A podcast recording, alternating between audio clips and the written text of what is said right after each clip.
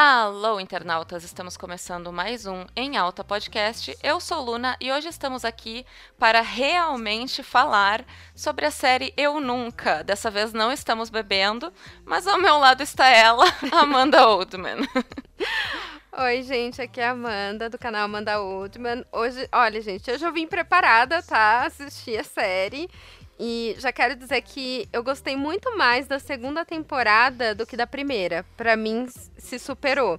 Tanto que eu fui maratonando, assim, vendo um atrás do outro, que acabou. E eu falei, gente, não acredito, parece que, sei lá, foram quatro episódios, assim, sabe? De tão rapidinho que foi acompanhar, de tão imersa que eu fiquei. Eu também assisti muito rápido essa segunda temporada. E para quem não sabe, Eu Nunca é uma série teen. Ela é focada para o público juvenil que acompanha a Dev, que é uma menina indiana que mora nos Estados Unidos e estuda numa escola comum, assim, no ensino médio, ela tá cursando. Aí ela tem as reviravoltas de arranjar namorado, etc. Nessa segunda temporada isso ficou ainda mais forte, né? E tem várias coisas malucas que acontecem, mais por causa dela do que por causa dos caras, mas tudo bem. mas é uma série que traz muito essa questão de debater a a inclusão de outras culturas, né, dentro da escola. Sim, real. É, envolve um triângulo amoroso, né, nessa segunda temporada e cara, eu fico impressionada como ela ela atrai o caos, assim, ou ela é a própria energia do caos, porque eu ia assistindo assim, eu falava, gente, não tem como ter um conflito maior do que esse, né? Que no caso, para quem não viu essa temporada, é, a última temporada, né, ela fica dividida entre o sonho dela, né, que era o Paxton Hall Yoshida, que era o cara mais popular da escola, enfim, e o Ben, que é o cara nerd, assim, que fecha com ela nos assuntos, mas que não é tão interessante assim pra escola, e ela fica dividida entre os dois porque acaba sendo recíproco, né? E aí ela decide, já dá pra contar, né? Porque. Claro. Com spoiler, ela decide, gente, namorar os dois ao mesmo tempo. E, ai, é um negócio que você já vê assim. E tá na cara que vai dar errado. Tá na cara, na cara. Uh, eu já vivi essa situação e. De fato, eu vivi isso. Eu, na época do colégio, eu saía com um menino que era meu colega de aula e ao mesmo tempo eu estava conhecendo outro menino que eu conheci amigo de amigos. E foi um rolo tão grande porque eles frequentavam os mesmos lugares. e aí eu tinha que sair correndo e me esconder Uh, tipo, ah, vou no banheiro. E daí me escondia Gente. pro outro não ver que eu tava ali com alguém. E às vezes dava um oizinho pra um, saia correndo pra ficar com o outro. Assim, ai, gente, eu não recomendo. Foi muito coisa de adolescente, assim, que nem a Dev. Eu tinha mais ou menos essa faixa etária, 16, 17 anos. então, assim, ela ter escolhido isso, porque eu não escolhi. Na época eu já tava conhecendo alguém, de repente entrou outra pessoa na minha vida e eu, putz, e agora? Vou experimentar os dois e ver qual que eu quero ficar de verdade. Mas ela não, ela já tinha experimentado os dois e resolveu ficar com os dois. Sim. Olha, se eu fosse ela, vamos à lista de pós e contras, né? Que eu, inclusive, adoro esse momento na série. E eu amo também a quebra da expectativa, porque ela faz a lista de pós e contras e guarda no armário, né? E aí vai ter uma festa que os dois vão para lá. Aí eu já fiquei esperando, gente, o clichê adolescente. Um vai encontrar essa lista e vai colocá-la contra a parede. Só que não é isso que acontece, né? É, durante a festa, a cena vai se encaminhando para isso. Você vai. Você acha que a qualquer momento um vai achar essa lista e ninguém acha. Que basicamente ela e as amigas uhum. fazem ali, colocam o nome dos dois e vão colocando aí, ah. Na, namorar o Paxton por quê? Ah, por XYZ motivo. Namorar o Ben, a maioria delas não uhum. acha que não compensa eu incentivaria ela a ficar com o Paxton também. Eu também, assim, eu acho que os dois têm muitos defeitos, assim como a Dev também tem, até mesmo por colocar os dois nessa situação, né? Mas eles têm muitos defeitos, tanto que o primeiro encontro dela com o Ben é desastroso e o primeiro encontro dela com o Paxton também. Só que, para mim, o Ben, hum, ele cheira tão mal nesse sentido, porque assim, ele é um esquerdo machozinho, né? Ele paga de inteligentão e de que é, vai ser compreensivo e todo tudo mais assim com relação a isso, tanto que ele mesmo vai no momento em que ela tá ali jogando as cinzas do pai e tal, e ele quer dar esse apoio para ela, e tu pensa, nossa, quem sabe ele é legal. Aí no, na primeira oportunidade que a Dev tem de falar com ele, que ela inclusive chega lá para terminar com ele, porque nos prós e contras o Paxton ganhou. Aí é, o Ben senta e fala com ela que ele tá muito feliz, que eles estão ficando e sei lá mais o que. Daí tu até pensa, ah, coitadinho, né? Ela vai terminar com ele, assim. É. Uh, e ele tá ali de coração aberto. Só que daí, o, assim, ó, tudo deslancha. Porque o cara começa a falar dos peitos da ex-namorada, começa a falar o quanto ele Nossa. era fodão por ter ficado com aquela menina que era uma das gatinhas do colégio. E aí gente, não dá, sabe? Ficar falando de outra mulher pra tua futura namorada ali, uh -uh, não deu. E eu, eu não consegui engolir. Eu, eu já teria, assim, descartado de vez. E ela, ao invés de fazer isso, ela beija ele. Eu fiquei, cara, não, só não. É, isso mostra o quanto a, a Dev, assim, ela, ela é uma pessoa insegura de quem ela é. Eu, durante a série, acabei uh, passando meio que um pano para essa situação dela por, de escolher namorar duas pessoas, porque assim, a Dev foi invisível durante todo o ensino médio, e aí ela acaba perdendo a pessoa mais importante da vida dela. E isso acaba com ela e é, ela é zoada o tempo inteiro, as pessoas falando que ela é feia, tanto que uma das cenas que eu quase chorei da primeira temporada é quando o Ben é super cruel com ela, dizendo que ela é feia, enfim, e ela chega em casa e pergunta pro pai se ela é feia, porque ela, ela não consegue gostar de si mesma, porque já tem a cultura ali onde ela vive americana, que tem um padrão de beleza, e ela não chega nem perto desse padrão. Então, quando ela tá diante de uma situação que, meu, tem duas pessoas me querendo não, eu não posso perder essa oportunidade. Então, por mais que seja errado, né, que nem a terapeuta dela explica para ela, tipo, poxa, o errado essas duas pessoas não estarem consentindo com isso, né? Então eu consigo entender esse lado dela, do tipo do lado adolescente também, que é totalmente inconsequente e passional em tomar essa decisão por conta dela ter uma super baixa autoestima. Não, com certeza. É bem é, esse quesito. E aí também ela aproveita o momento de glória, ainda mais que ela tinha a, na cabeça que ela ia viajar e voltar a morar na Índia. Então, tipo, essa é minha última chance de fazer uma loucura Sim. dessas, sabe? Então tu compreende mais ainda é, ela ter escolhido fazer isso. E só dando aqui um, um, breve adendo, né, que eu falei que o encontro, o primeiro encontro com o Paxton também era um lixo que ele chamou ela pra ir na casa dele e tal. Ela foi ali toda arrumadinha, achando, né, que ia, sei lá, jantar com ele, depois trocar uns beijinhos. Quando vê, ela chega lá e tá ele e os dois amigos bobos que ele tem atirados no sofá e jogando videogame, e é isso, sabe? E ela tem que ainda conviver com aqueles garotos, assim, que só falam besteira. então, também Ai, foi gente. bem ruim, mas ainda dá para dar uma resolvida na situação do Paxton. Eu acho que o Ben ainda é pior. Eu também acho, porque o Paxton, ele, ele colocou tudo que ele tinha no atletismo, né? Tipo, essa é a garantia. Então, ele, era, ele é bonito e atleta, então, ah, não precisa aprender a falar, me comunicar direito. Tanto que o próprio narrador brinca com isso quando ele fala uma frase completa, assim, fala, nossa, Paxton usou uma frase completa uhum. pra interagir com alguém. Então ele é um cara, assim, que ele não tem conteúdo, ele é extremamente maturo, então ele super achou que era uma boa ideia. Não, os dois amigos dele sem noção, que tem, sei lá, uma idade ali na personalidade de 10 anos de idade, parece que tá, sei lá, na quinta série. E eu fiquei com muita vergonha ali. Eu fiquei com desconforto nessa cena, quando ela chega lá e fala: Ai, Deb, pelo amor de Deus, você não precisa disso. Vai embora. Sim, e ela fica ali, né?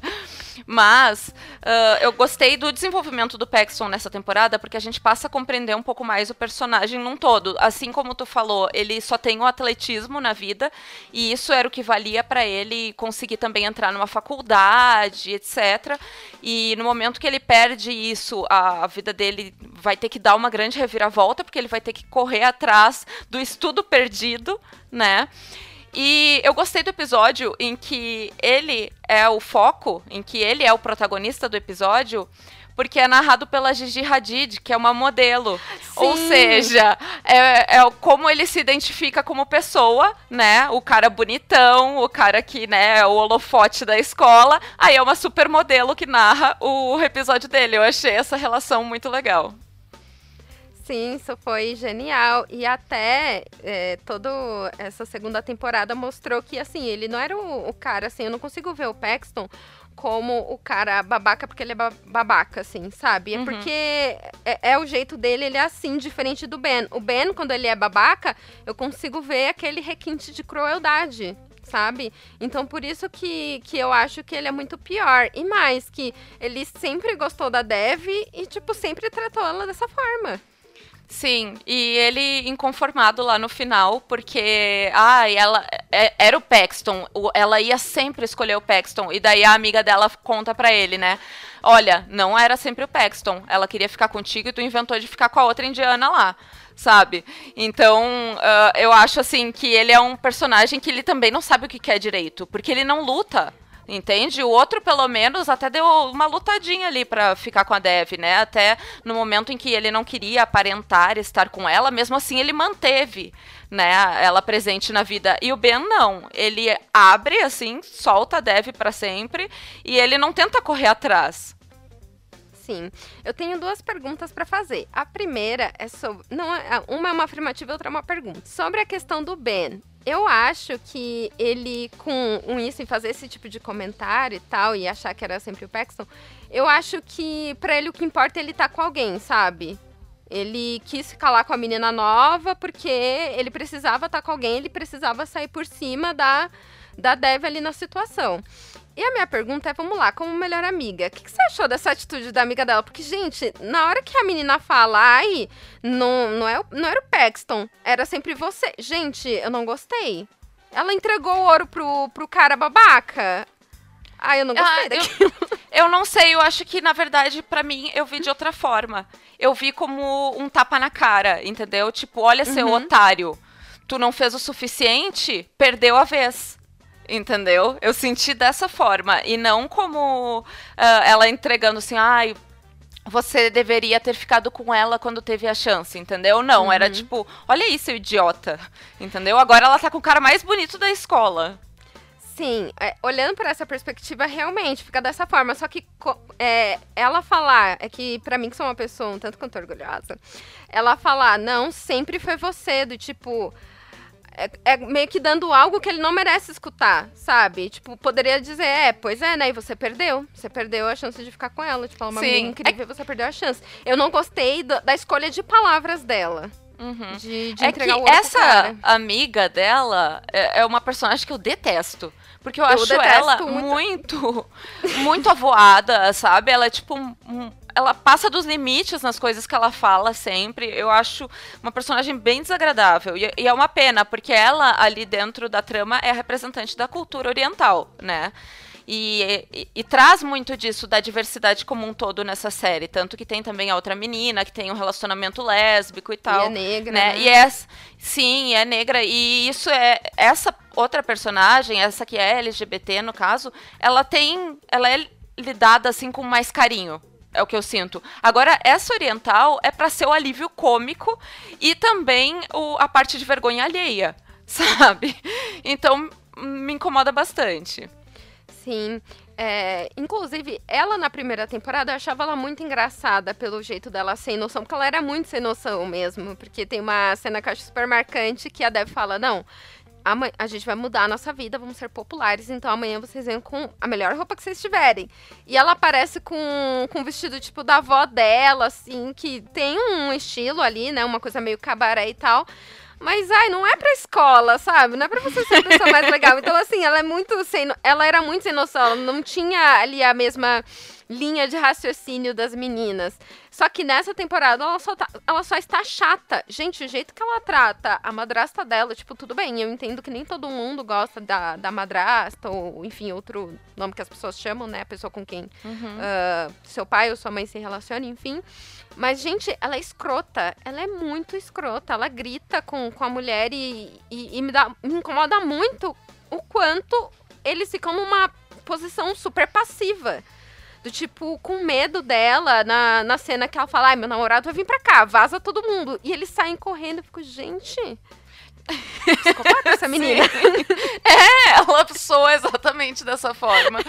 E, E eu, eu acho os pais dela ali, contando a madrasta como pai também, né? Como um dos pais dela, uh, eu acho eles tão fofos. Eles não querem realmente atrapalhar, sim, eles sim. querem que ela fique feliz, sabe? E daí o tratamento que ela tem com eles é horrível.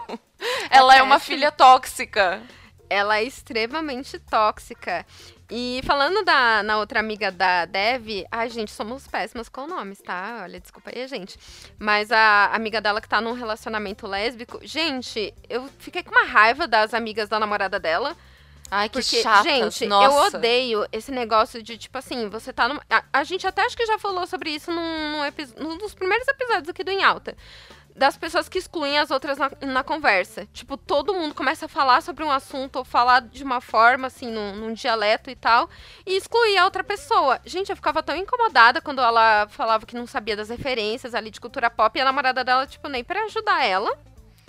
E para mim ficou soando também que, assim, a, as amizades todas da namorada dela, elas todas eram lésbicas, em primeiro lugar. Uh, em segundo, tinha que saber sobre tudo do mundo lésbico. Sabe, qual o melhor filme, qual a melhor música que as pessoas lésbicas escutam e etc. E a menina, como estava recém se descobrindo, né, era tudo muito novo, ela não tinha referência nenhuma quanto a essas coisas. E, tipo, ela não tem obrigação de saber isso, sabe? Então, eu... ai, me irritava muito, porque a gente já passou por situações uh, em que a gente acaba sendo excluído, principalmente, por exemplo, eu me sinto muito mal quando eu converso com pessoas que ficam contando vantagens sobre as suas viagens. Uma coisa é isso vir dentro de um assunto e a pessoa comentar algo legal que ela viu em algum lugar aí que ela viajou. Agora, outra coisa é ficar realmente contando vantagem. Ah, porque eu fiz tal coisa, eu fui em tal lugar, sabe?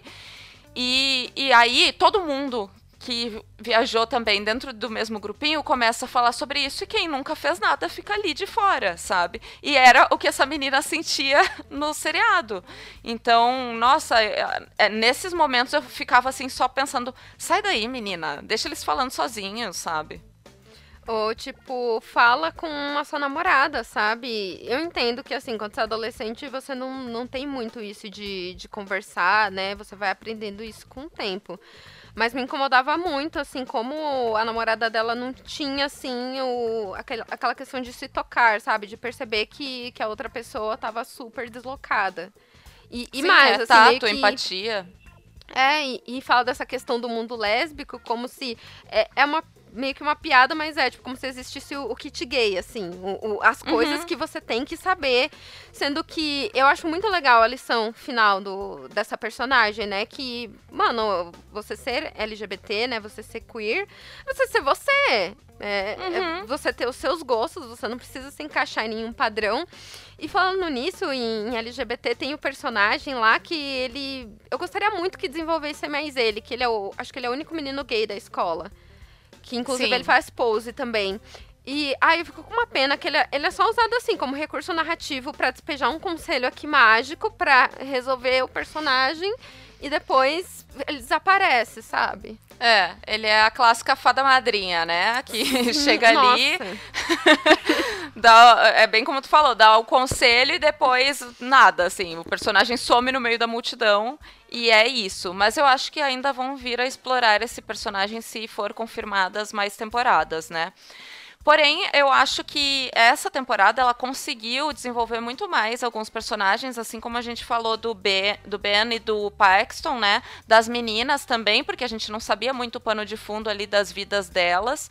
Tanto que eu me surpreendi com a mãe da, da novata LGBT, porque ela aceitou super facilmente o, relacionamento e isso é legal, sabe? Então eu, eu, achei massa isso ser colocado dessa forma. Eu acho que muitas vezes não é assim, obviamente. Eu acho que é o, pro pior, né, na vida real. É muito mais difícil os pais aceitarem, porque eles são de uma geração de cabeça muito mais fechada. Mas tem também as vertentes, né, em que pais vão aceitar os filhos do jeito que eles são e tal, vão curtir ali quem é que eles estão namorando pela primeira vez. Então eu acho legal retratar também. Sim, acho muito bom. E pode ser difícil, né? Não sei, né? Que depende muito do gosto de cada um. Que isso sirva para um, um pai ou uma mãe que vá assistir a série e talvez não lidaria da mesma forma, mas aprende, né? Assim como a gente uhum. aprende comportamentos e formas de, de enxergar as coisas, vendo um filme, uma série, enfim. Eu acho que a pessoa que é pai ou mãe de família, ou cuidador, enfim, ela pode aprender, tipo, também com essa situação. De que ela pode, ela pode tentar, pelo menos, lidar de uma forma ok, sabe? para outra pessoa. E ver com o certeza. quanto a pessoa que tá naquela situação que tem que se assumir, ela vê que a opinião dela é muito importante. Por mais que a gente saiba que sexualidade é algo muito pessoal e só diz respeito a você, poxa, é importante ter uma relação aberta com, com seu pai ou com a sua mãe, né? Como essas pessoas acham que é importante se assumir. Então, talvez eles vendo isso, né, eles possam aprender, porque às vezes acho que é difícil entender. Sim, exato. Eu acho que é bem isso mesmo. E realmente pode servir como uma lição. Então eu espero que aí os adolescentes que estejam assistindo a série vejam perto dos pais. É isso aí. Já traz para os pais assistirem se você se enquadra aí como LGBT e tal, já dá a carta aí pro pai, né, e pra mãe. Mas, uh, eu, voltando ao assunto de personagens desenvolvidos, precisamos falar sobre Kamala.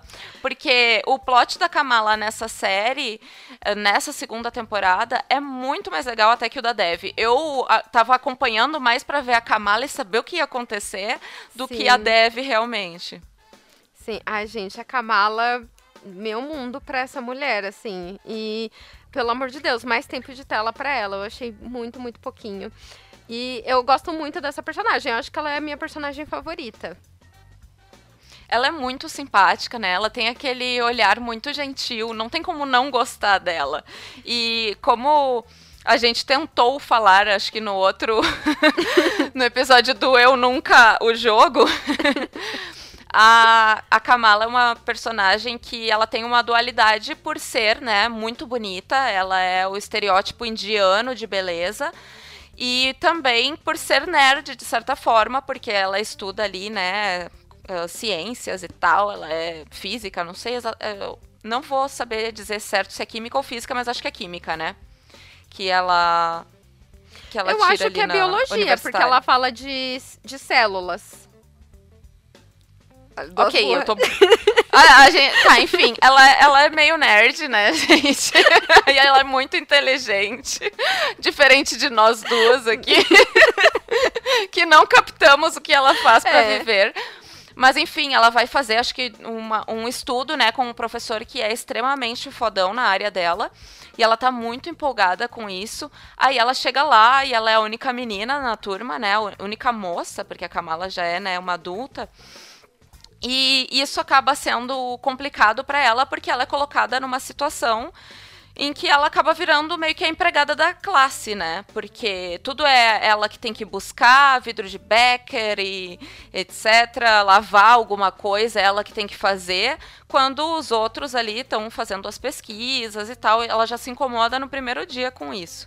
Para piorar, depois ainda ela escreve boa parte do artigo que eles estão todos criando juntos e o nome dela não é citado. Aí eu achei muito legal do colega dela, que foi parceiro pra caramba, e ligou e disse: Olha, é, eu acho melhor te avisar sobre isso e tal, mas o teu nome não vai aparecer lá. E aí ela né, se movimenta para mudar as coisas. Mas o que é legal também no plot dela, não só essa coisa, né, do dela se empoderar perante os homens da mesma profissão, é também que ela acaba questionando o casamento arranjado que ela tem. Que é um cara super gato, ele é bonitão, assim, ele aparentemente é gentil, mas quando ela pergunta para ele, ah, o que, que você acha e tal, né? Porque eu tô sendo usada de uma forma ruim na aula e vão tirar meu nome dos papéis, e eles assim, ah, deixa assim. Uh, oh, o professor não é o fodão que tanto tu queria trabalhar com ele? Coloca lá no teu currículo que trabalhou, mas deixa desse jeito, não faz nada não, não se estressa. Ah, por favor. Nossa, me dá uma raiva. É, eu gostei muito do, da trama da Kamala né, nessa temporada, porque eu acho que é, mostra muito a questão do machismo estrutural nas relações. Porque a gente costuma muito falar na, em questão social, assim, com desconhecidos, mas muitas vezes, sei lá, o seu namorado, o seu irmão, o seu chefe ou colega de trabalho, principalmente chefe, né, na verdade. Mas, enfim, pessoas com quem você convive até você gosta, pode. É, te tratar como se você fosse inferior, porque eu duvido que o. É Prechan, né? O nome dele. Eu adoro falar os nomes do, do povo dessa série, porque eu, eu sinto uhum. que eu que eu falo outra língua, enfim. Pessoa ridícula. Mas uh, que eu duvido se fosse com ele, ele agiria dessa forma. Porque ele sabe que ele tá ali numa situação que ele tá sendo tratado como se ele fosse inferior. E ele vê, de certa forma, por conta desse machismo estrutural, que a namorada dele é inferior e que ela tem que aceitar aquela situação. Do tipo, ai, não, vai deixando. Gente, quando ele aconselha ela a, tipo, não, agrada a eles pra, pra eles gostarem de você. Gente, eu duvido que, que ele ou qualquer pessoa, qualquer outro homem faria isso, ou ele aconselharia um homem a fazer isso. É, mas eu acho que tem aí nele, nesse personagem, talvez enraizado uma coisa indiana, assim, dos preceitos que eles têm, principalmente de casamento, né? Em que a mulher é feita meio que para ficar em casa e fazendo tudo que o marido quer, né? Eu acho que isso vem assim de muitos anos. É claro que a Índia mudou pra caramba, mas ainda tem as famílias que são extremamente tradicionais. E ele tem isso, sabe? Apesar dele estar nos Estados Unidos, trabalhando ali, né, na área dele e, e tendo uma visão de mundo muito ampliada em relação aos preceitos indianos, ao mesmo tempo é, ele vai arranjar um casamento, né, forçado, digamos assim. Deu sorte que a menina era bonita, mas uh, eles estão mantendo, entende? O que seria mais tradicional. Então, não é de se assustar muito, assim, que ele tenha dado esse tipo de conselho para ela, mas é uma bosta. E com isso, a gente acaba torcendo para outro personagem que entra ali na trama como um potencial uh, crush, né, para pretendente para Kamala, que é o professor da Dev, que também é indiano. E aí, quando ele vê ela, ele fica assim, parece aquele, aquela sensação de amor à primeira vista. Ele vê, meu Deus, que mulher é essa? Sim, inclusive eu amo a relação da, da Dev com esse professor que eles vivem se tirando, assim, que aqui em São Paulo a gente fala tirar outra pessoa, tipo, zoar outra pessoa. A gente sabe. Ah, tá, Lá no sul que... a gente sabe isso. Vai que tem algum ouvinte. Ai, amigo, eu já vi que a gente tem ouvintes no United States. A gente tem ouvintes nos Estados Unidos, então, só pra contextualizar. E eu gostei que foi muito sutil essa, esse interesse, porque de primeira parece que é um é mais um cara que achou ela bonita, porque todo mundo acha ela incrível. E aí dá pra ver que realmente vai acontecer alguma coisa. Eu adorei. Eu achei super fofo. Eu tô torcendo por ele. E eu, eu tenho sérios problemas porque eu adoro um professor, né? Ai, gente, a gente tá falando de chipar, mas o meu chip dessa temporada foi da mãe da Dev com o doutor lá. Gente, eu, eu tava assim, parecia, sei lá, que eu tava assistindo uma novela, assim, algo do tipo, de tão assim, apaixonada que eu tava por aqueles dois. E como eu amei a mãe da Dev nessa temporada, porque ela melhorou muito. Porque na primeira, era, na primeira temporada ela era insuportável. Sim. Agora, ai, Nalu te ama. É Nalu, né? Eu concordo, eu não, não sei. mas, mas, eu concordo com isso. Ela virou uma personagem muito mais interessante agora e mais calma. Antes ela parecia muito afoita na primeira temporada, assim, para fazer as coisas darem certo do jeito que ela pensava, né? E aí, após a morte do marido, ela fica, parece que assim, não que deu uma tranquilizada, né? Porque não é isso, mas eu acho que a tristeza aplacou um pouco a ansiedade dela. Então, ela deu uma melhorada no, no quesito humor e tratamento, né, com relação às outras pessoas. Aí uh, entra toda essa questão da Dev uh, ficar com, digamos, incomodada que a mãe tá arranjando um novo namorado. E ela é bem jovem, então, tipo, é normal imaginar dessa forma que vai acontecer assim, que a menina pode realmente ficar com esses sentimentos. A gente fica um pouco incomodado com a Dev, de certa forma, assim, tipo, ah, deixa sua mãe, sabe? Mas, mas eu entendo em parte. Eu também já passei por essa situação quando eu era muito novinha, mas mais nova que a Dev, eu tinha, sei lá, 12 anos de idade, mais ou menos. Só que, no meu caso, meus pais já eram separados há muito tempo. No caso da Dev, eu acho que é pior, porque faz muito pouco tempo mesmo que o pai dela morreu. Então, no momento em que ela vê a mãe se apaixonando por outra pessoa, quase que dá aqu aquela sensação de tá, mas então o amor pelo meu pai era tão pouco assim para ela já ter esquecido e já ter seguido em frente, sabe? Então, eu acho válido, na verdade, o, a reação que ela tem. Porque eu acho que é natural. Sim, super. É, é surreal a cena ali da, da, piscina, da piscina, não, né? Da hidromassagem, que ela vai espionar a mãe pela Clara Boy, enfim. É uma coisa que só acontece em série ou não. Mas eu consigo entender ela mais ainda quando ela fala, acho que é pra terapeuta ou é pra mãe, quando elas têm uma conversa ali super aberta, que inclusive é uma cena muito bonita que ela fala que ela sente que meio que tá perdendo o, o, pai, a memória do pai, né? Porque antes ele era muito forte, muito presente, tanto vivo quanto quando ele morreu e fazia pouco tempo, que agora parecia que as pessoas estavam se esquecendo dele, né? E ele foi a pessoa mais importante da vida da Dev, né? Então, é, dá para entender por que, que ela reage dessa forma. Inclusive, o pai dela faz falta, né? Nessa temporada. E ele aparece rapidamente, assim, em algum momento de flashback ou um sonho que ela teve e tal. Mas fica, a gente fica, né, com esse vazio, porque ele era um personagem muito forte na primeira temporada e não se esperava que fosse realmente chegar ao que chegou, né, na morte dele, assim. Então, fica aí o nosso os nossos pêsames. Mohan. Um minuto de silêncio. pelo pai da Dev. E é isso, galera. A gente vai ficando por aqui com esse episódio Pocket de Eu Nunca. Já fica aí a série como indicação e sigam as nossas redes sociais, arroba em alta podcast, no Instagram e no Twitter. Até logo. Até, gente. Beijo, beijo.